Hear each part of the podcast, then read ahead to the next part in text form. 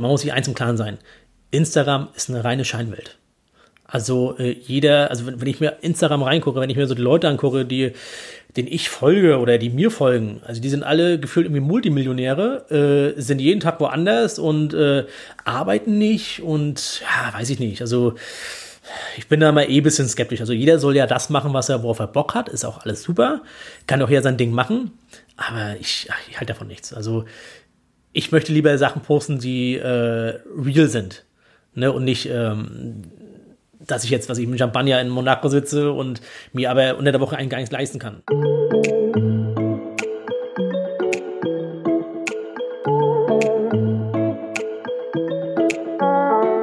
Der schöne Schein der sozialen Netzwerke. Für Sebastian Heger ist er Fluch und Segen zugleich. Dem Rostocker Fotograf folgen bei Instagram derzeit knapp 20.000 Menschen. Ein Grund für seinen Aufstieg zum Mikroinfluencer sind seine glänzenden Kontakte in die Promi-Welt. Heger lichtete schon die Ex-Profiboxer Axel Schulz und Arthur Abraham ab, hatte Rapper Contra K und Sängerin Yvonne Katterfeld vor der Kamera und ging mit Musiker DJ Antoine auf Tournee. Ein klein bisschen Jet-Set-Leben zwischen Rostock, Hamburg und Berlin. Und damit moin und hallo zum Wellenrauschen Podcast Nummer 19. Mein Name ist Oliver Kramer und ich habe mich diesmal mit Sebastian Heger getroffen. Sebastian kenne ich seit vielen Jahren als Sportfotograf in der Hansestadt und habe ihn unter anderem bei den Seawolves, beim HC Empor oder bei Hansa getroffen. Schon damals merkte ich, dass ihm Rostock irgendwie zu klein wird. Sebastian zog es nach Berlin und Hamburg, wo er als Promi und Modefotograf durchstartete. Das brachte ihm auch in den sozialen Netzwerken eine gewisse Bekanntheit und bei Instagram knapp 20.000 Follower ein. Ich habe mit dem Rostocker über seine Leidenschaft für die Fotografie, seine Freundschaften zu Arthur Abraham und DJ Antoine, über Sinn und Unsinn von Instagram und Freunde und Hater in den sozialen Netzwerken gesprochen. Außerdem gewährte der 34-Jährige ganz private Einblicke, spricht unter anderem über den Krebstod seines Vaters und wie er als Folge dessen eine Charity-Aktion für krebskranke Menschen ins Leben rief. Und jetzt viel Freude mit dem Wellenrauschen Podcast Nummer 19 mit Sebastian Heger. Sebastian Heger heute im Wellenrauschen Podcast ähm, aus Rostock. Der ein oder andere kennt ihn sicherlich. Ja, Fotograf. Ich würde ihn jetzt auch nochmal, ja, Influencer, Mikroinfluencer, das kann er ja nachher noch genauer erklären. Und ähm, irgendwo auch, ja, Social Media Experte, Berater äh, für verschiedenste Leute und Unternehmen. Hallo Sebastian. Hallo Olli, guten Tag. wir kennen uns jetzt auch schon ein paar Jährchen, äh, natürlich auch durch die Zeitung. Und ich fand, äh, wir haben uns neulich mal auf einen Kaffee getroffen und dachten, es wäre mal an die Zeit, einen Podcast aufnehmen, einfach mal, dass du ein bisschen was von dem erzählt, was du dir so die letzten Jahre gemacht hast unter anderem. Und ähm, ich denke mal, es ist für den einen oder anderen interessant. Ich denke aber auch, dass es vielleicht für den einen oder anderen ähm, ja auch ein Stück weit polarisiert. Ähm, und die sagen, na ja, ähm, aber das kannst du nachher alles mal erklären und auch äh, äh, gerade rücken. Ähm, erzähl mal erstmal Fotografie generell. Ähm, wie bist du selbst dazu gekommen? Ähm, wie ging das alles los? Ähm, es ging, glaube ich, auch vor allen Dingen mit Event oder ja, Eventfotografie los. Ja, Olli, genau. Also, äh, wie man so schön sagt, ich bin da so reingerutscht, ne? Äh, und das war dann dementsprechend auch so. Ähm, ich habe, glaube ich, angefangen, ich denke so vor 15 Jahren circa. Doch schon so lange, ja? Ja, ja, es ist, ist doch schon sehr lange. Ähm, äh, habe ich angefangen, äh, damals mit meiner Schwester gab es in Rostock noch diese, den Bacho, die Bacho Lounge ne, am Stadthafen. Ich glaube, das kennt auch jeder, der aus Rostock kommt und aus dem Umland, kennt das. Ich denke schon. Ne? Und äh, ja, damals hatte ich äh, meine Schwester damals, äh, damals ähm, Veranstaltung gemacht, die auch immer ganz gut liefen. Das hieß damals First Friday, war immer der erste Freitag im Monat, lief auch immer gut. Ähm, und mich hat halt immer gestört, ähm, unsere Partys waren voll, ähm, aber es war nie ein Fotograf da von den lokalen Medien, ne, die halt in der Partyszene bekannt sind. Die gab es halt irgendwie nicht oder die waren nicht da, warum auch immer. Ja, und dann hat mich aber so, so angekotzt und so äh, angenervt, äh, dass ich selber dann eines Tages zu Saturn gefahren bin und habe mir meine erste Kamera gekauft mit, mit, mit einem Blitz, mit Objektive und etc. pp. Und habe dann einfach angefangen, meine eigene Partys zu fotografieren, die Bilder online zu stellen. Und so bin ich da reingerutscht. Also das war die Geschichte, oder so, ist, so fing die Geschichte an mit der Fotografie an. Also als klassischer, ich sag mal in Anführungsstrichen Partyfotograf, aber für meine eigene Veranstaltung. Gab es denn äh, damals solche ähm, äh, Stadtmagazine schon, wo man die Fotos unter, was man heute so kennt, diese Partyfotos, äh, die dort untergebracht werden, gab es das damals schon, dass man da sogar vielleicht einen, äh, den einen oder anderen Euro mit verdienen konnte oder war das rein privat? Ähm, na, die, klar, die Zeitschriften gab es schon. Es ist ja, damals gab es ja, ich glaube, ich war das noch, glaube ich, Party Shooters hieß es damals. Ich, ich weiß gar nicht, ob das vor 15 Jahren noch aktiv war. Aber sonst, äh, Piste, Szene gab es alles. Die haben auch die Bilder gekriegt, aber Geld hast du damit nicht verdient. Ne, das ist eher Eigenwerbung für die Veranstaltung gewesen, dass die Leute halt sehen, ey, cool, da war es voll, ähm, da wollen wir unbedingt hin. Aber es war natürlich für dich damals vielleicht auch schon so eine kleine Verbindung, ähm, äh, ja, auch ein Stück weit Leute kennenlernen, Party machen äh, einfach und aber eben auch das Fotografieren, so ein bisschen diese Kombination, kann man das so sagen? Ja, also bei mir ist das Gute, ich bin ja sehr kommunikativ ähm, und hatte halt nie Probleme, Leute kennenzulernen. Äh, dementsprechend war das natürlich mir auch einfacher, die Leute die äh, vor die Kamera zu holen, auch gerade bei den Partys. Und ähm, das war ja auch damals irgendwie eine ganz andere Zeit so. Ne? Die Leute waren entspannter. Heute ja, sind auch gar nicht mehr so viele unterwegs. Ne? Also ich sehe kaum, wenn ich mal in Rostock weggehe, noch irgendwelche Partyfotografen. Das gibt es alles gar nicht mehr. Und das war halt damals schon ganz cool. Es war halt einfach. Ja, ja. Und ich sag mal rein vom Fotografen, fotografischen her, das hast du dir dann alles so mit der Zeit Learning by Doing äh, selbst beigebracht oder wie, wie lief das so? Ja, genau. Also ich habe äh, ich habe keinen Fotokurs belegt, ich habe kein Studium gemacht in der Fotografie, ich habe mir das wirklich alles Step by Step selber beigebracht, viel getestet, ähm, dann nachher auch eine andere Sparte eingeschlagen. Ähm, mal ein paar Freunde mitgeholt, die vor der Kamera standen, die sich angeboten haben. Und so habe ich mir halt das so Step by Step alles aufgebaut und halt alles wirklich von der Pike auf selbst handmade gelernt. Und dann, du hast es eben gerade angesprochen, äh, kam so der Wechsel Richtung äh, ja, Sport, ähm, beziehungsweise es kam dann so nach und nach dazu. Genau, also es fing an, ähm, ich habe einen sehr guten Freund, das ist der Christopher Scholl, der war damals Trainer beim Rostocker FC und der hat mich dort so ein bisschen reingebracht in diese ganze äh, Sportszenerie ähm, ja, ich habe dann halt dort angefangen mit der Sportfotografie ähm, und habe mich darauf äh, auch sehr, sehr spezialisiert auf Sport. Fing halt mit, mit Fußball an und damals war der Rostock FC ähm, ja so die erste Hürde, die ich gemacht habe, wo es für mich, also für meine damaligen Verhältnisse schon sehr professionell für mich abgelaufen ist, ne, was ich machen konnte. Dann kamen halt andere Steps. Ne? Dann ging es ja weiter ähm, bei Hansa Rostock. Genau, also dann schon ein bisschen professioneller, im, genau. dann dann für Hansa schon fotografiert. Genau. Und hast dann eben quasi für die, für die Ostsee-Zeitung äh, oder eben für, für Blätter auch mal hier und da ein Foto verkauft oder wie, wie war das dann? Genau, also es, es fing so an, äh, da musste ich ein bisschen, bisschen, äh, bisschen zurückfahren. Ähm, ähm, es war mal, ich weiß gar nicht mehr, wann das war, das muss auch schon ewig her sein, da hat äh, der THW Kiel hier in Rostock gespielt äh, gegen den HC Amper Rostock. Ähm, das war ein Freundschaftsspiel und da habe ich einfach mich mal beworben beim HC Amper Rostock oder, oder, angefragt, ob ich dort Fotos machen kann. Ähm, oh ja, das hat dann auch geklappt. Ich konnte Fotos machen ähm, und habe dann meine Bilder einfach mal der Ostsee-Zeitung, den Stadtmagazin hier angeboten und die fanden die gut und ja, seitdem mache ich ähm, das eine oder andere im Bereich Sport, also spezifisch mehr Handball bei der Ostsee-Zeitung.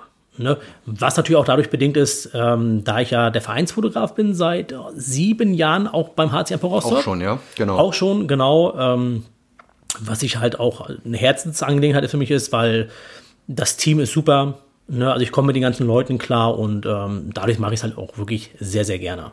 Unter anderem kam noch ein bisschen, glaube ich, damals Basketball dazu, sicherlich auch hier im ganzen Lokalsportbereich, aber was dann, helfen wir mal gleich mit dem Jahr, 2015 vielleicht, 2016 dazu kam, war der Boxsport. Ähm, ja, wie hast du da so die Kontakte geknüpft? Da ging es ja dann ähm, über die Stadtgrenzen von, von Rostock und über die Landesgrenzen hinaus, weil es ging um Arthur Abraham unter anderem. Genau, also das war eigentlich eine ganz lustige Geschichte. Da äh, bin ich auch der Ostsee-Zeitung äh, eigentlich auf Lebenszeit dankbar, muss ich ganz ehrlich sagen. Ähm, die haben mich mitgenommen zum Trainingslager nach Zinnowitz. Da war damals Team Sauerland mit Arthur Abraham, Uli Wegner, Marco Huck ähm, und noch diverse andere Boxer haben dort trainiert. Und da habe ich dann halt den Arthur kennengelernt. Und äh, ja, das war so, damals war das halt einfach für mich geschäftlich. Also du hast dann da auch Fotos gemacht äh, für die, genau. für die Ostsee-Zeitung? Genau, ich habe Fotos gemacht für die Zeitung, äh, weil äh, die hatten dann, glaube ich, zwei Wochen oder drei Wochen später hatten die einen Kampf gehabt, oder, oder Arthur in dem Fall, einen Kampf gehabt in Schwerin. So, ähm, da bin ich auch hingefahren, habe auch Fotos gemacht äh, bei der Veranstaltung. Ja, und so kam das halt, ne? Und die Geschichte, wie ich eigentlich Arthur kennengelernt habe, oder, oder wie das jetzt so in, intimer geworden ist, also, also nicht mehr beruflich, sondern eher freundschaftlich, war halt ganz lustig. Ähm, ich habe ihn, so doof wie es klingt, ihn aber ganz, ganz einfach auf Facebook einfach angeschrieben. Ich sage, hey, äh, lieber Herr Arthur Abraham, was man halt immer so schreibt, ne, man ist ja auch mal nett. Ähm, ich habe Bilder gemacht von Ihrem Kampf in Schwerin. Hier haben Sie die Bilder und ähm, ja, machen Sie mit den Bildern, was Sie möchten. Sie können sie posten, Sie können sie verkaufen, Sie können sie löschen, ist mir egal. Genau, also bist da nicht gleich irgendwie reingegangen, äh, geben Sie mir mal Geld dafür, sondern einfach, ähm, ja, einfach erstmal anbieten, ne? Genau, ich habe sie einfach angeboten und ähm, der hat dann, oder beziehungsweise sein Management damals hat dann auch relativ zeitnah, also ich glaube in einem Zeitraum von, ich glaube, zehn Tagen auch geantwortet fanden die auch gut. Ähm, ja, und so hat sich das dann entwickelt. Ne? Man hat ein bisschen geschrieben, man hat sich ein bisschen ausgetauscht. Und ja, und dann hat er mich halt eingeladen, nach Berlin zu ihm zu kommen. Da hat er mir, haben wir ein bisschen gequatscht. Ähm, ja, und daraus wurde dann halt eine Freundschaft. Und beziehungsweise, ähm, ich habe ihn ja sehr oft begleitet. Also mein erster Kampf, das weiß ich noch, das war gegen Robert Stieglitz von Arthur Abraham in Mag oder mein zweiter Kampf, Entschuldigung, mein zweiter Kampf gewesen. Aber das, der zweite Kampf, ähm, wo ich dann direkt für ihn gearbeitet habe. Mhm. Ähm, der war halt in Magdeburg gegen Robert Stieglitz. SES, ne? SES Boxing, genau. Ähm, und da ist er, ich bin der Meinung, auch Weltmeister wieder geworden. Mhm. Das war meine allererste richtige Erfahrung mit Arthur. Und da hast du direkt auch für die gearbeitet, also hast Fotos äh, gemacht vom Kampf und ähm, äh, den zur Verfügung gestellt und das lief dann schon. Genau, also bei, bei Arthur ist es halt, ähm, es ist halt eine Herzensangelegenheit. Ne? Das ist so, äh, er war halt mein, mein Sprungbrett für alles, bin ich ganz ehrlich. Ne? Das ist so.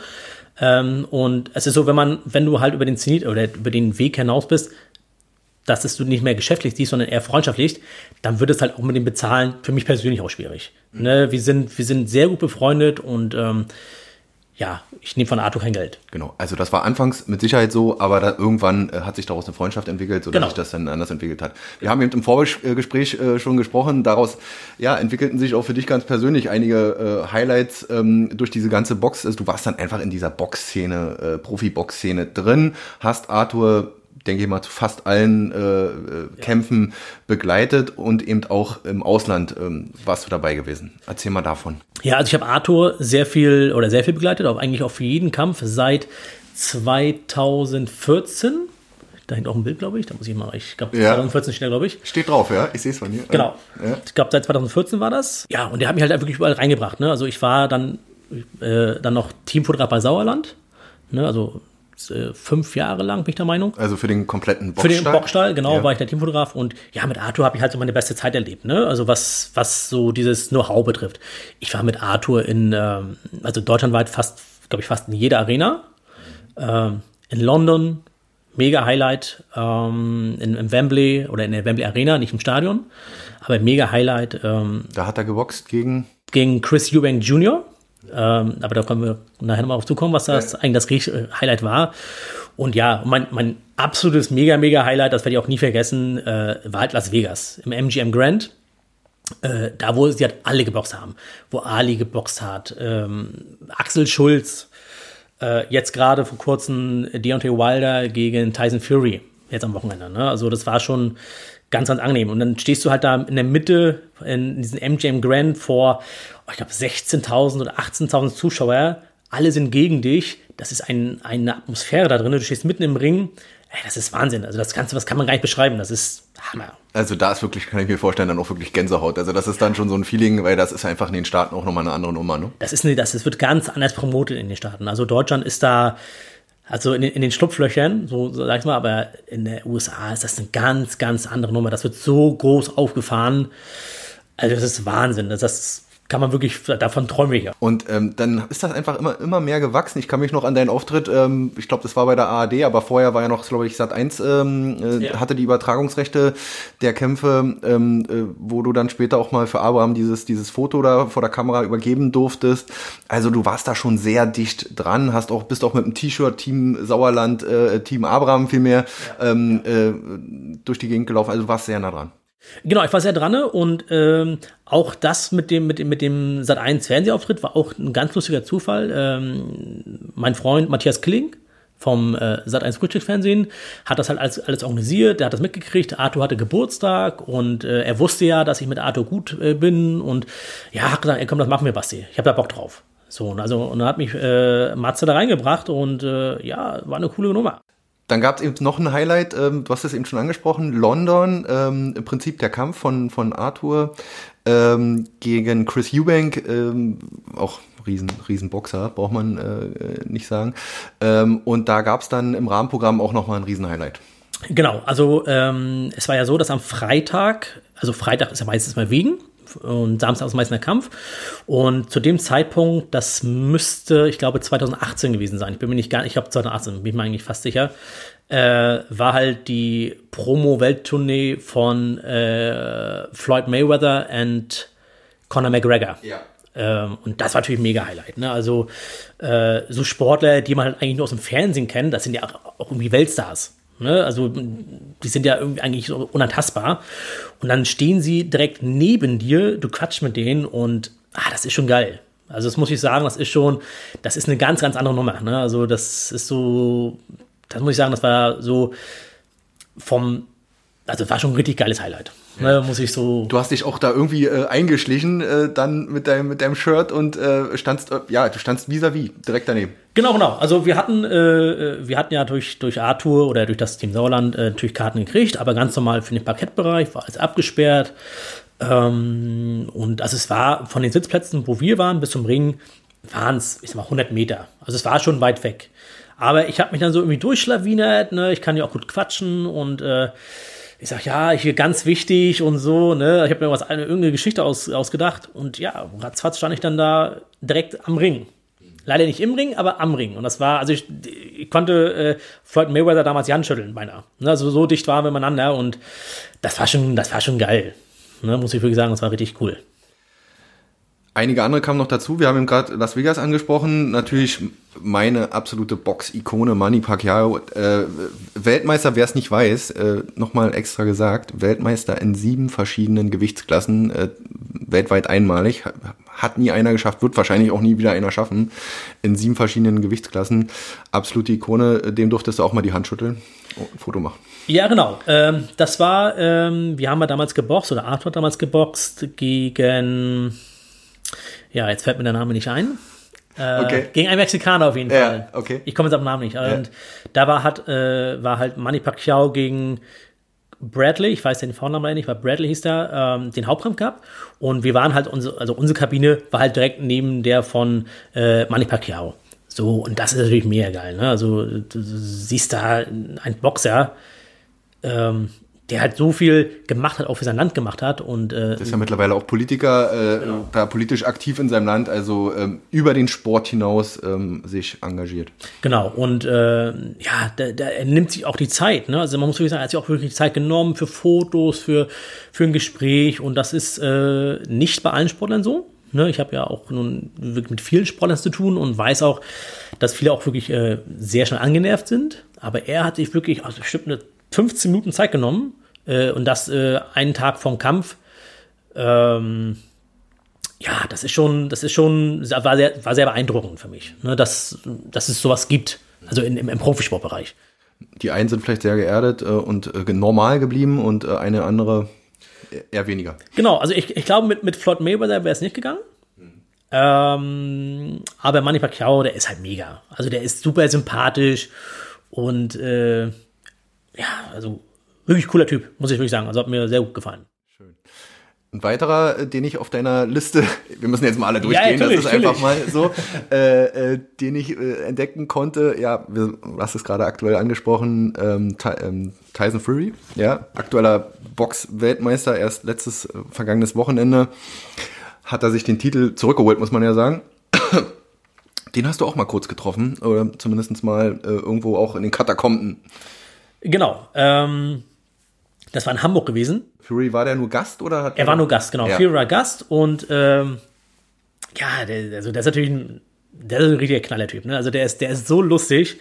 Also die ganze Show, die er auch äh, immer äh, vorab zeigt bei den Pressekonferenzen, ja. so ist er halt auch privat. Ja. Der kam rein und hat sich so dann abtasten lassen von Securities, hat dann seine Späße gemacht und äh, ein Foto, ja, ja, komm her, komm her und äh, lass, mal, lass mehr Fotos machen. Also ganz lustiger Typ. Ja. Der ist mega cool. Und, äh, und das, was dann mit, mitunter äh, dieses Bad Boy-Image ist, ist ja dann oft auch inszeniert, ne? Ja, auf jeden Fall musst du ja auch. Ne? In, in einer gewissen Gewichtsklasse, gerade im, Schwer, äh, im Schwergewicht, brauchst du das ja auch. Ne? Dann, wenn, wenn du da so, so der, der oder Schwiegermo Schwiegermutters Liebling bist, wird es, glaube ich, schwer. Und du musst halt wirklich äh, so der Bad Boy sein und das machen, sonst funktioniert es nicht. Und aber privat muss ich sagen, also ich, ich, ich nenne es mal privat, weil wir waren wirklich nur zwei Leute, die da waren. Da war das so lustig. Also wirklich richtig, richtig lustiger Typ.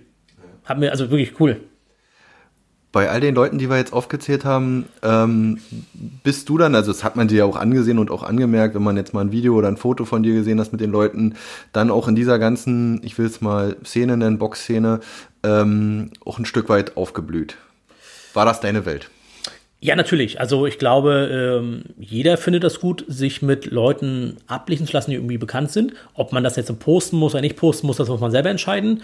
Aber ich glaube, jeder hat so seine Idole, äh, mit denen er gerne Fotos machen möchte. Und das war halt bei mir auch. Und äh, ähm, gerade im Boxsportbereich äh, war das halt mega, ne? weil ich war wirklich komplett in dieser Szene drinne und das war halt äh, geil. Und muss ich sagen, das war eine richtig geile Zeit. Und, ähm, und habe ja durch, durch Boxsport habe ich ja wirklich extrem viel erreicht. Ähm, ich habe ja auch einen Bekannten, äh, ähm, den den Abitus, ich weiß nicht, ob, der, ob du den kennst. Habe ich äh, erst auf deinem, vorhin auf dem Profil nochmal geguckt und äh, bekannter Promoter. Ist ein sehr bekannter Promoter, hat alle promotet, hat die Klitschkos hochgebracht, äh, Mike Tyson, er hat, er hat wirklich alle gehabt, ne, gemacht, damals in den 70er, 80ern. Ne, und äh, ist halt ein guter Freund von mir geworden, wohnt auf Mallorca. Auch das eine oder andere Mal schon vorbeigeschaut, ne? Ja, äh, ich versuche eigentlich jedes Jahr immer für eine Woche immer zu ihm zu fahren. Ähm, er ist sehr gastfreundlich, ähm, schlaft dann auch bei ihm in seiner Finca und das ist halt, äh, ja, also so eine Kontakte kriegst du halt nicht, äh, wenn du irgendwie ähm, zu Hause rumsitzt, sondern wenn du wirklich aktiv bist. Ne? Und gerade wenn ich da beim Boxen ja wirklich sehr aktiv fahre, lernt man halt diese Leute auch kennen. Und daraus äh, entwickeln sich halt geschäftliche Kontakte, aber halt auch freundschaftliche Kontakte. Ja. Und das geht so Hand in Hand. Genau. Und das war ganz gut. Ja. Das äh, war wirklich top. Okay. Ähm, ich will jetzt mal ein bisschen den Bogen spannen. Ich glaube, dein erstes Foto, was ich von entdeckt hat auf Insta, war jetzt von 2016. Ähm, war der Boxsport dann auch für dich der Türöffner für dieses ganze, ich sag's jetzt mal weit umfasst, Promi, äh, beziehungsweise Model-Business oder lief das vorher schon parallel an? Ich habe gesehen, du hast dann auch mitunter mal Models gesucht in Berlin, hast dich versucht vielleicht auch ein bisschen in dieser Schiene mh, reinzukommen, überhaupt erstmal anzufangen, äh, Models ähm, oder die, welche selbst erst noch welche werden wollten, ähm, zu fotografieren. In diese ganze, lief das parallel dann auch an oder erst dann auch so ab 2016, 2015, 16? Ähm, naja gut, ich habe ja äh, so Step by Step mit den Models, also ich, ich nenne sie mal Models, ne, ähm, schon vorab gemacht, immer ein bisschen. Äh, aber es ist natürlich leichter, wenn du halt eine gewisse Anzahlen an, an Leuten auf deinen Profilen hast, äh, die halt bekannt sind, äh, kriegst du natürlich ganz andere äh, Mädels oder Männer auch organisiert, ne, die sich da vor die Kamera stellen. Also das ist so, man muss dann schon quasi, äh, ich sage immer, das äh, Stichwort Paul Ripke ist natürlich immer so das, das Überbeispiel, äh, man muss einfach schon selber als Fotografen Stand haben, um einfach dann noch eine gewisse Kategorie an, an, an Models zu bekommen und umgekehrt. Ja, auf jeden Fall. Also ich, ich sehe das ja mal so und das erzähle ich auch mal ganz vielen. Ich komme ja aus Rostock und auf mich hat hier keiner gewartet. Ne? Also äh, bin ich ganz ehrlich. Also es ist halt, äh, also habe ich das Gefühl, aber es, ob das so ist, weiß ich nicht. Aber ich glaube, wenn du den Leuten so mal erzählst, ey, du kommst ja aus Rostock, dann denken sie, ja, die nehme ich nicht für voll. Ja. So, da habe ich das Gefühl immer. So, und deswegen musst du halt äh, durch gewisse ähm, Qualität überzeugen. Guck mal, guck mal ich habe Sophia Tomalla mal als bestes Beispiel ja. geshootet. Ja. So, ne? Also, ähm, die hat auch nicht auf mich gewartet. Ich meine, die hat, glaube ich, 10.000 Millionen andere Fotografen äh, in Berlin, die es auch machen würden. So, aber ich aus Rostock habe das hingekriegt, geschafft, wie auch immer. Aber das hat sich dann auch so ein bisschen, sagen wir mal, auch über Kontakte aufgebaut. Also ich zähle sie jetzt mal auf, DJ Antoine, äh, äh, Scooter, Contra K natürlich, äh, Yvonne Katterfeld hatte ich auch mal so ein bisschen als äh, Model so im Sinne für sie, die Boxerin Christina Hammer, den Ex-Schwimmer Thomas Rupprath, den wir hier natürlich auch alle aus Rostock kennen. Also das ist ja dann doch schon eine Kette an Promis, äh, die du da in den letzten Jahren vor die Linse bekommen hast. Bei mir ist immer das Gute, ich bin halt sehr kommunikativ. Also ich kann wirklich richtig gut quatschen, gut reden, ähm, bin halt offen und, und ehrlich und ja, und das finden halt die Leute gut, weil ich, ich, ich kenne das halt so auch von bekannten Fotografen, die, die kriegen halt ihren Mund nicht auf. Ne? Die, die sind super in ihren Sachen, was sie machen. Äh, aber sie kriegen das nicht hin mit der Sprache, mit der Aussprache. Und da wird, dadurch wird es schwierig. Ähm, und da ich halt wirklich locker bin, auch zu den Leuten, also ich behandle ja kein Promi wie ein Promi. Ne? Also dafür habe ich schon wirklich mit so vielen gearbeitet. Ähm, ich behandle die wirklich gleichwertig, ähm, als wenn das für mich alles Freunde sind. Also auf Augenhöhe. Auf Augenhöhe, genau. Ähm, und ja, dadurch ist es halt für die auch entspannter. Es ist, also das merke ich immer wieder. Also, ähm, bestes Beispiel, hast du gerade gesagt, DJ Anschwann. Den habe ich kennengelernt im Rostock im LT. da habe ich den kennengelernt. Vor sieben, acht Jahren oder so. Da hat er aufgelegt für, glaube ich, damals ein äh, Telefonanbieter. Da war so eine, so eine Party und dann habe ich mit ihm gequatscht. Und dann hat sich das so entwickelt. Ich habe ein paar Mal begleitet. Ähm, jetzt fliege ich äh, zu ihm in die Schweiz, ähm, mache äh, so ein bisschen sein Tourmanagement ein bisschen mit, unterstütze ihn Social Media mäßig. Und ja, auch wird, sage ich mal wieder, also auch der hat nicht auf mich gewartet, weil es ist, es ist halt ein Weltstar. Ne? Und da, äh, gibt es tausend Millionen andere Fotografen, die das vielleicht auch besser können als ich. Das mag alles sein. Aber ich habe halt so dieses, dieses Feeling so für die Leute und kann ich halt gut einschätzen. Und dadurch fühlen die Leute sich halt bei mir wohl. Deswegen arbeiten die halt auch wirklich sehr gerne bei mir oder mit mir. Mit den Shootings, vielleicht gibst du da mal so einen Einblick. Ähm, war das immer, sagen wir mal, für die privat? Ähm, war das, ist da, hat man, also hast du damit auch Geld verdient? Also ich muss sagen, die ersten fünf Jahre, wo ich dann angefangen habe, oder sieben Jahre, nein, habe ich Hartes kein, ja. also nicht wirklich kein Geld verdient. Also ich, habe quasi mein Geld immer mitgebracht. Das heißt, ich bin auf meine eigenen Kosten irgendwo hingefahren, ne? also Benzin, Hotel, was halt dazu gehört. Ne? Also ich habe wirklich mein Geld immer mitgebracht und habe denen halt die Bilder zur Verfügung gestellt. So, ähm, das war dann für mich halt eher Werb Promo, Werbung, genau. Und äh, ja, es ist halt schwer. Ne? Und ähm, du verdienst halt heute der, mit der Fotografie, wenn du nicht die Kontakte hast, eigentlich kein Geld. Es ist mega schwer, weil jeder kauft sich äh, im, im, Elektrofachmarkt eine Kamera, jeder hat ein, hat ein super Telefon, was fast sogar schon bessere Bilder macht als die Kamera. Und ähm, dadurch wird es schwer. Also jeder vermarktet sich selbst quasi. Also äh, klar, bei jetzt extrem jetzt Model für, für Magazine oder so ist ja eine ganz andere Kategorie nochmal. Aber sagen wir mal, was der Social Media Bereich, viele machen es ja dann auch irgendwo, halten die, halten ihr Gesicht selbst in die Kamera. Genau, genau. Viele machen das selber äh, oder haben Freunde, die eine Kamera haben und die machen das dann für die kostenlos. Das ist auch also okay. Und bei mir ist halt das Gute, ich muss halt mit Instagram kein Geld verdienen. So, und, das, und dadurch bin ich halt locker und bin halt auch entspannt. Ne? Also Instagram war für mich nie ein Portal, womit ich Geld verdienen will und muss. Und das ist halt für mich ein sehr, sehr großes Plus. Nun gab es ja bei den vielen, vielen Shootings, die du mit Prominenten gemacht hast, auch ja die ein oder andere Enttäuschung, den einen, ein oder anderen Fail. Ich erinnere da nur an den Fall von äh, Profifußballer Mohamed Idrissou. Ähm, ja, erzähl mal, was da vorgefallen ist. Ja, also der Fall Mohamed Idrissou äh, ist ganz interessant. Ähm, da sieht man halt, dass es nicht alles Gold ist, was glänzt. Und ja, also es hatte ein Bekannter von mir hat uns vermittelt, äh, der gesagt, der Mohamed, Idrissou, er sucht einen äh, Fotografen für seine Kollektion, Modeline, ob ich auch Bock hätte. Ich sage, ja, klar, warum nicht, ist doch cool. So, dann habe ich dann halt mit Mohamed Idrissou telefoniert. Äh, wir haben uns auch getroffen. Er hat mich eingeladen zur Berlin Fashion Week.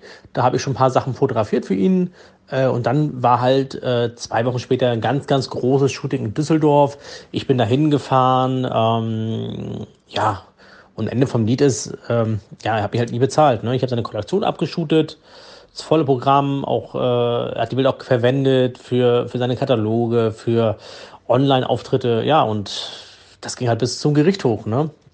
War ja auch ein großer Artikel in der Bildzeitung drin darüber, auch in den Lokalmedien hier in Rostock ähm, war was drin und ja, es ist halt schade, ne? Also es, äh, das halt äh, oder dass es halt auch solche Leute gibt, die sowas machen müssen und ja, das war so meine Erfahrung, die ich gemacht habe, ne? dass halt wirklich nicht alles Gold ist, was glänzt.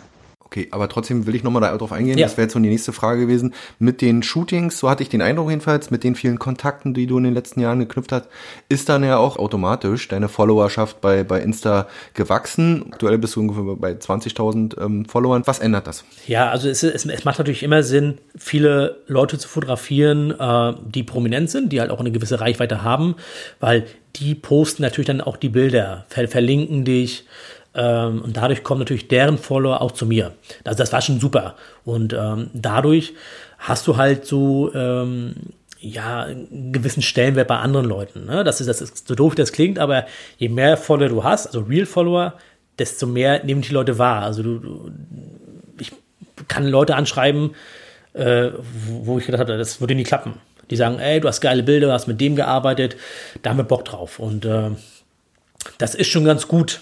Ne? Und man hat halt so, man hat schon gewisse Vorteile. Ne? Also du wirst eingeladen zu, äh, von großen Firmen zu irgendwelchen Veranstaltungen, äh, wo du Gast sein darfst. Also das ist schon, also die, diesen Luxus gönne ich mir dann auch dadurch. Yeah. Ähm, das finde ich auch cool, weil da lerne ich auch wieder neue Leute kennen, weißt du? Also ähm, genau. Also da geht es wieder um Kontaktpflege, genau. Netzwerken ist ja immer das äh, Stichwort und das ist ja dann einfach auch bei dir äh, angesagt. Du hast, glaube ich, ähm, die letzten drei Jahre auch in Hamburg gelebt. Genau, ich habe äh, drei Jahre in Hamburg gelebt, ähm, um mich auch beruflich ein äh, bisschen weiterzuentwickeln. Das war auch alles okay. Dann wegen ein paar Umständen bin ich wieder nach Rostock zurückgekommen. Ja, Rostock ist halt schön, ne? Also Hamburg ist auch schön, aber wenn man hier aus der Heimat kommt, dann ist es halt irgendwie super und äh, fühle mich ja zu Rostock auch immer verbunden. Ne? Und habe ja auch immer meine Wohnung noch gehabt in Rostock und war auch regelmäßig trotzdem weiterhin in Rostock. Aber ähm, ist natürlich so, das Sprungwert äh, in Hamburg ist natürlich wesentlich einfacher als hier in Rostock. Weil hier in Rostock hat man leider nicht so viele Möglichkeiten, um sich weiterzuentwickeln. Für äh, in dem Bereich, was ich mache. Ja. Das kann bei anderen anders sein, aber du hast mir, glaube ich, damals gesagt, ähm, es war, glaube ich, auch so ein bisschen, äh, ist jetzt auch nichts Ungewöhnliches, der Freiheitsdrang, als wir uns mal vor ein paar Jahren, äh, kann ich mich noch an den Satz erinnern, ähm, dass du auch mal raus, raus willst, ähm, wegen mir die so ein bisschen diese, diese, diese weite Welt, also einfach Großstadt, äh, Berlin, Hamburg, ich glaube, das hat dich einfach auch gereizt. Über den Tellerrand schauen. Ja, natürlich, genau. Viele, viele kommen halt nicht so raus aus ihrem Nest, so, ne, so nenne ich das mal, äh, und sind halt zufrieden mit dem, was sie haben äh, und das ist auch alles vollkommen legitim, das finde ich auch vollkommen in Ordnung. Aber es war für mich nie ein Drang, äh, mich mit dem zufrieden zu geben, was ich bis jetzt gemacht habe. Ich wollte immer mehr erreichen, immer noch höhere Ziele setzen. Das war immer mein, mein Level. Und das habe ich und das, und das wusste ich, dass ich das in Rostock nicht schaffen werde. Dadurch, dass du ja auch immer was postest, jeden Tag, ähm, irgendwo auch ähm, öffentlich in dem Sinne, ja, ähm, also öffentlicher vielleicht als andere, die das vielleicht nicht so in der regelmäßig machen.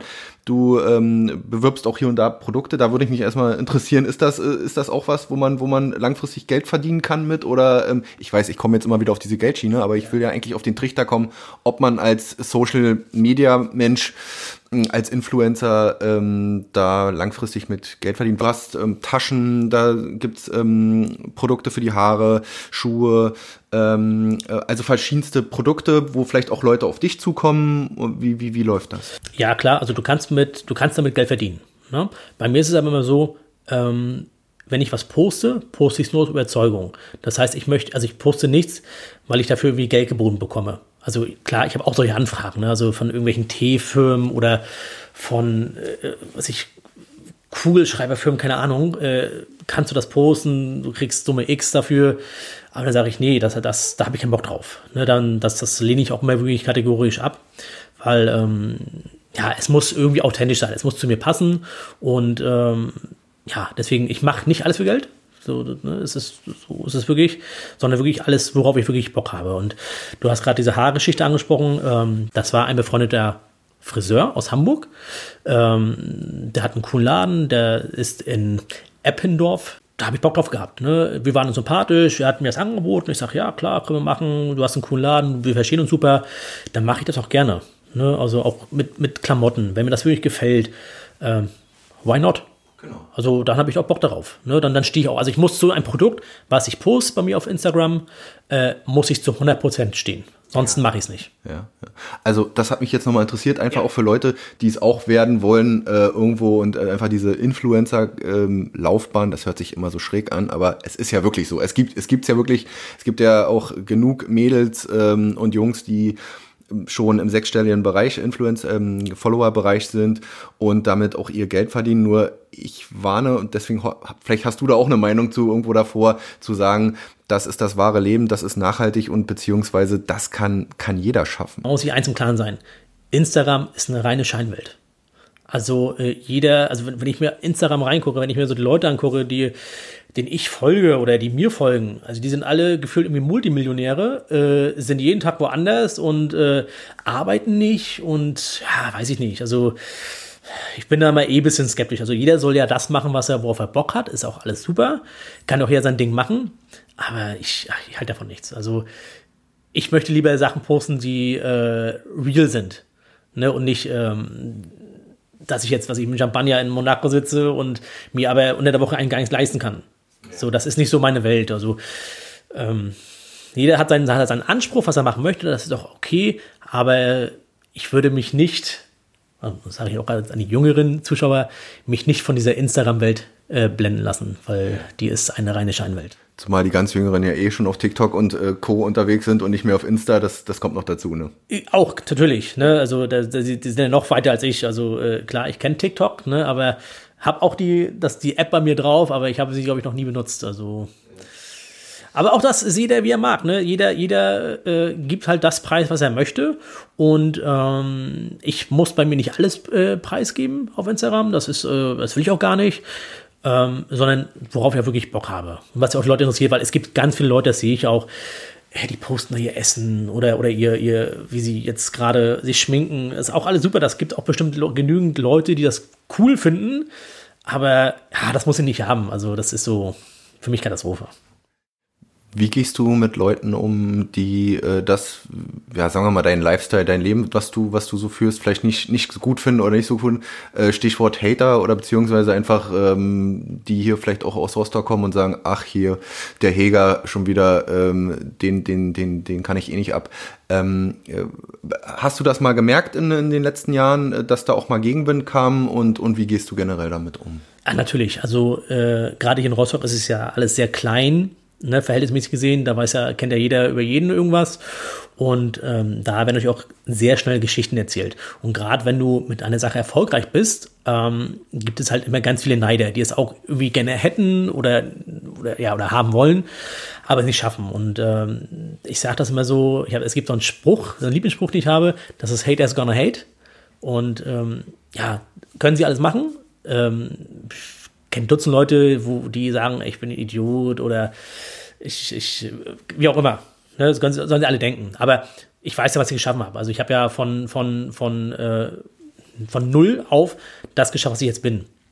Und das habe ich ja nicht geschafft, weil, weil ich jetzt irgendwie mir das geschenkt worden ist, weil mir hat keiner was geschenkt. Ich habe alles hart erarbeitet. Und ja, Leute, die damit nicht klarkommen, lebt euer Leben, mir ist es egal. Also äh, erzählt ruhig über mich, ist mir, also mich, mich interessiert das alles nicht. Also ich habe mir da einfach auch äh, einfach ein dickes Feld angear äh, angearbeitet, äh, wo mich das einfach auch nicht mehr interessiert. Also mich, mich, mich juckt das alles nicht mehr. Ne? Die sollen wenn die keine Hobbys haben. Jedem, ne? jedem das sein. Jeden, jeder, jeder, wenn er erzählt, ich bin doof oder ich bin geil, dann ist das super. Und Leute, die halt äh, gut um mich denken, die werden auch immer gut um mich reden. Und Leute, die mich halt doof finden, werden auch immer doof um mich reden. Das ist ganz normal. Also das ist, äh, das ist so. Das nimmst du mittlerweile auch sportlich und. Äh Natürlich, ah, das kannst du, also wenn ich das alles mir zu Herzen nehmen würde, ach, dann würde ich, dann würde ich, glaube ich, auch gehandicapt sein, mein, mein Handeln. Aber ähm, nö, also mir ist das, mir ist das wirklich komplett egal, mich interessiert das alles nicht. Lass die Leute erzählen, weil schlechte Werbung ist ja auch Werbung. Richtig. Ne? Das kennen wir ja auch aus der, aus der, aus der Promi-Welt. Richtig. wir haben vorhin über einen Wendler gesprochen. Ne? Und, Richtig. Äh, das ist das äh, beste Beispiel. Ähm, auch bei dir, wenn wir jetzt wieder beim wahren Leben bleiben, ist vielleicht auch nicht immer alles äh, gut und schön verlaufen. Dein Vater ist äh, vor einiger Zeit verstorben. Genau. Ähm, das, vielleicht kannst du das noch kurz mal anreißen und äh, vor allen Dingen deine Initiative, die daraus entstanden ist, das ist ja durchaus was Ernsthaftes. Ähm, du willst dich da auch ein Stück weit engagieren. Also äh, genau, mein Vater ist verstorben letztes Jahr äh, an äh, Krebs. Das äh, hatte Metastasen im Kopf, das war nicht mehr äh, heilbar. Und ja, und dadurch kam mir halt ähm, so eine Idee, die ich hatte, weil ich damals auch mein Zivildienst auf einer Kinderkrebsstation gemacht hatte, ähm, was für die Kinder zu tun, weil ich wusste oder, oder ja auch am eigenen Leib gesehen habe, äh, wie die Kinder leiden, beziehungsweise dass da halt auch ganz viele Kinder und Familien sind, die einfach ähm, ja nicht so die finanziellen Mittel haben, um ihrem Kind so was Gutes zu tun. Ne? Ist es nur ein Kuscheltier oder oder oder was auch immer. Ähm, da habe ich dann dieses Jahr ähm, eine, äh, bin ich gerade dabei, den Verein zu gründen. Soll ein Verein werden? Es soll ein Verein werden, ähm, weil das wesentlich besser ist. Also ja. ist, es ist besser, es ist einfacher. Ja, wahrscheinlich auch steuerlich und beziehungsweise das ist einfach in der Umsetzung. Ja? Genau, es ist in der Umsetzung einfacher. Ähm, Es ist ein Verein, was sich um die Bedürfnisse kümmert für krebskranke Kinder. Mhm. Ähm, es ist so, ich habe, das nennt sich Heger State, ich muss es ja irgendwie benennen. Heger State. Heger ja. State, ja. Ja, genau. Genau. Okay. Ähm, es ist so, ich habe Textilien entworfen, ähm, wo der gesamte Erlös an die Deutsche Kinderkrebshilfe geht, ähm, weil die Deutsche Kinderkrebshilfe hat kein Geld. Mhm. Ne, das, äh, das, alle kennen DKMS, die haben sehr viel Geld, aber die Deutsche Kinderkrebshilfe hat leider kein Geld. Weil sie vielleicht nicht so die Riesenlobby hat. Genau, Genau, genau. Und deswegen habe ich mir gedacht, ich will irgendwas tun. Und da habe ich Bock drauf. Das ist für mich ein Herzensprojekt, gerade weil das ja auch mit meinem Vater war, der an Krebs verstorben ist. Ähm, ja, habe halt Shirts, Pullover designt, ähm, die man halt wirklich kaufen kann und wo halt wirklich der gesamte Erlös zu 100% an die Deutsche Kinderkrebshilfe geht. Genau. Ich habe mir das selber auch schon mal angeschaut. Du hast schon mal so ein bisschen ein paar Auszüge genau. gepostet, ähm, auch so äh, die User angeschrieben, hey, findet ihr das cool, nicht cool äh, vom, vom Design her? Jetzt würde mich mal noch interessieren, machst du das selbst, das Design? Das Design mache ich selber, ja. Ja, also ich finde das mega. Also auch äh, das, was du kannst, äh, die, die Models fotografiert, das, das. Äh, ist ja auch ähm, dein, dein, dein Metier. Ähm, ja, wie ist da jetzt die Planung? Was, was kommt? Was, was dürfen wir erwarten? Genau, also ähm, ich habe jetzt, werde jetzt, wenn der Verein jetzt endgültig durch ist mit der Gründung, äh, dann wird es viele Kampagnen geben, auch gerade mit äh, prominenteren Leuten. Äh, da, darauf kann ich leider noch nicht eingehen, wer das sein wird aber auf jeden Fall, die man kennt. Mhm. Ähm, ja, und dann gucken wir, wo die Reise hingeht. Also ich will natürlich, ähm, äh, dass Leute die Produkte kaufen, beziehungsweise auch spenden. Ne? Also da, also, es ist so, je mehr, also mir nützt eine Spende mehr als ein Verkauf eines Pullovers, weil der Wert einfach mehr ist, weil Klar. mir geht es darum, dass ich wirklich so viel Geld sammeln kann, damit äh, wirklich diese Stiftung, also die Deutsche Kinderkrebshilfe, ähm, den Kindern einfach was Gutes tun kann. Und je mehr Geld ich habe, durch Werbung von Influencern, die ich halt auch durch meinen Bekanntenkreis halt habe, Promis, dass die halt auch noch mehr wachsen und noch mehr Spenden reinkommen. Genau. Was hast du sonst noch vor? Bin gerade dabei, äh, mich noch beruflich bis weiterzuentwickeln. Mache jetzt auch viel mehr, nicht mehr so diese Modelschiene, also nicht mehr hauptsächlich, sondern bin jetzt auch viel im Industriebereich, mhm. ne, weil das ist eine neue Sparte, die habe ich noch nicht so ausprobiert. Also ich habe die mal ein bisschen gemacht, aber die ist halt sehr gut und da ist, ähm, das macht mir auch Spaß. Sport habe ich ein bisschen, bisschen, äh, mache ich ein bisschen weniger momentan. Empor bist du ja noch nach wie vor. Empor bin ich noch, genau. Ähm, sonst mache ich in Rostock eigentlich nichts weiter an Sport. Boxen ist ja durch das Ausscheiden von Sauerland äh, jetzt kein Thema mehr. Und ja, deswegen, man muss sich halt, man muss sich immer weiterentwickeln, weil wenn du stehen bleibst, dann hast du immer Probleme. Ne? Und äh, deswegen mache ich jetzt den Industriezweig, der auch ganz angenehm ist. Ähm, also da eben auch Fotografie, aber eben auch Social Media Beratung unter anderem. Genau, ich mache auch Social Media Betreuung, ähm, habe auch schon den einen oder anderen Kunden, beziehungsweise, beziehungsweise mache das ja schon jahrelang, auch für Arthur mache ich das ja jahrelang schon. Ähm, ja, und kriege halt immer mehr und mehr Kunden. Ne? Und das ist so, die neue Zukunft. Also ähm, so dieses Standard-Fotografieren, wer nur noch das macht, wird schwer. Ne, deswegen, ich entwickle mich auch, auch weiter. Äh, ich habe auch noch einen, einen Partner, mit dem ich zusammenarbeite. Äh, der ist auch hier relativ bekannt. Das ist der Bert Scharpenberg. Mhm. Ähm, Kenne ich auch unter Videoredakteur. Richtig? Genau, der Videoredakteur. Ja. Genau, mit dem arbeite ich sehr eng zusammen. Und äh, da wird dann demnächst auch was noch geplant sein, was ähm, noch nicht spruchreif ist. Schon der Planung schon eigentlich schon was steht, aber mhm. da könnt ihr euch überraschen lassen, was da passieren wird. Ähm, ja, man muss sich wirklich mal weiterentwickeln. Ne? Ansonsten, wenn du wirklich stehen bleibst, dann ja, und auch ich glaube, das, also was ich eben äh, feststelle, auch gerade bei Fotografen, das klassische, einfach das klassische Printgeschäft, das ist ja ich will jetzt nicht falsch sagen, aber es ist ja schon fast tot. Ähm, äh, oder beziehungsweise es wird immer weniger. Nicht, dass das jetzt einige einen falschen Hals bekommen. Ähm, und äh, äh das gilt eben auch für die Fotografen und für die, vor allen Dingen für die Fotografen Honorare. Äh, Natürlich. Ja, also wenn wir jetzt mal hier in dem Bereich im Regionalen bleiben, sicherlich gibt's jetzt ähm, in der Modefotografie, äh, wenn man jetzt da irgendwo sich einen Namen schon erarbeitet hätte, Möglichkeiten, keine Frage. Aber äh, gerade jetzt sagen wir mal im Tageszeitungsbereich äh, ist das ja marginal nur noch. Nein, also das geht auch nicht mehr. Also wenn du, wenn du wirklich freier Fotograf bist, äh, dann wird es halt schwer. Also wenn es sei denn, hast wirklich richtig gute Aufträge, dann kannst du davon noch leben. Und äh, ich muss ja davon leben. Ne? Also es ist ja, es ist ja mein Hauptberuf. Ne? Ich habe ja kein nichts, aber nicht mein Bäcker oder wie auch ja. immer, sondern es ist mein, mein, mein. Das ist nun mal dein Handwerk. genau, es ist mein Handwerk, damit arbeite ich und ähm, ich will mich halt immer weiterentwickeln. Ne? Also das, das fängt an mit, der, mit einer neuen Technik, mit äh, äh, sich weiterentwickeln mit äh, neuen Herausforderungen, also sprich mit neuen Fachgebieten, wo man mal hin will. Und äh, das mache ich jetzt gerade alles und ja, also ich bin auch guter Dinge und ähm, ich glaube auch, dass es klappen wird, weil ähm, ich war schon immer so ein, so ein Arbeitsschwein, so nenne ich das mal. Ja. Ne? Und umtriebig. Und untriebig, genau. ja. Und ähm, ja, deswegen, also ich bin da eigentlich relativ äh, stark von überzeugt, dass es auch klappen wird. Alles klar, schönes Schlusswort. Sebastian, wo kann man dich erreichen? Ich denke mal, das, das wissen die Leute äh, bei Insta, äh, wenn sie dich eingehen, Sebastian Heger, da finden sich Heger State ganz wichtig nochmal, die genau. Charity-Geschichte. Genau. Und da kann man dich erreichen, oder? Genau, da könnt ihr mich erreichen. Äh, wenn ihr Fragen habt, fragt mich ruhig. Äh, ich äh, versuche auch immer relativ zeitnah zu antworten. Manchmal gelingt mir das nicht, aber ich habe immer ein Ohr. Alles klar. Wir sind sehr gespannt, was noch, äh, was du noch so vorhast. Und erstmal danke an Sebastian Heger. Danke, Olli.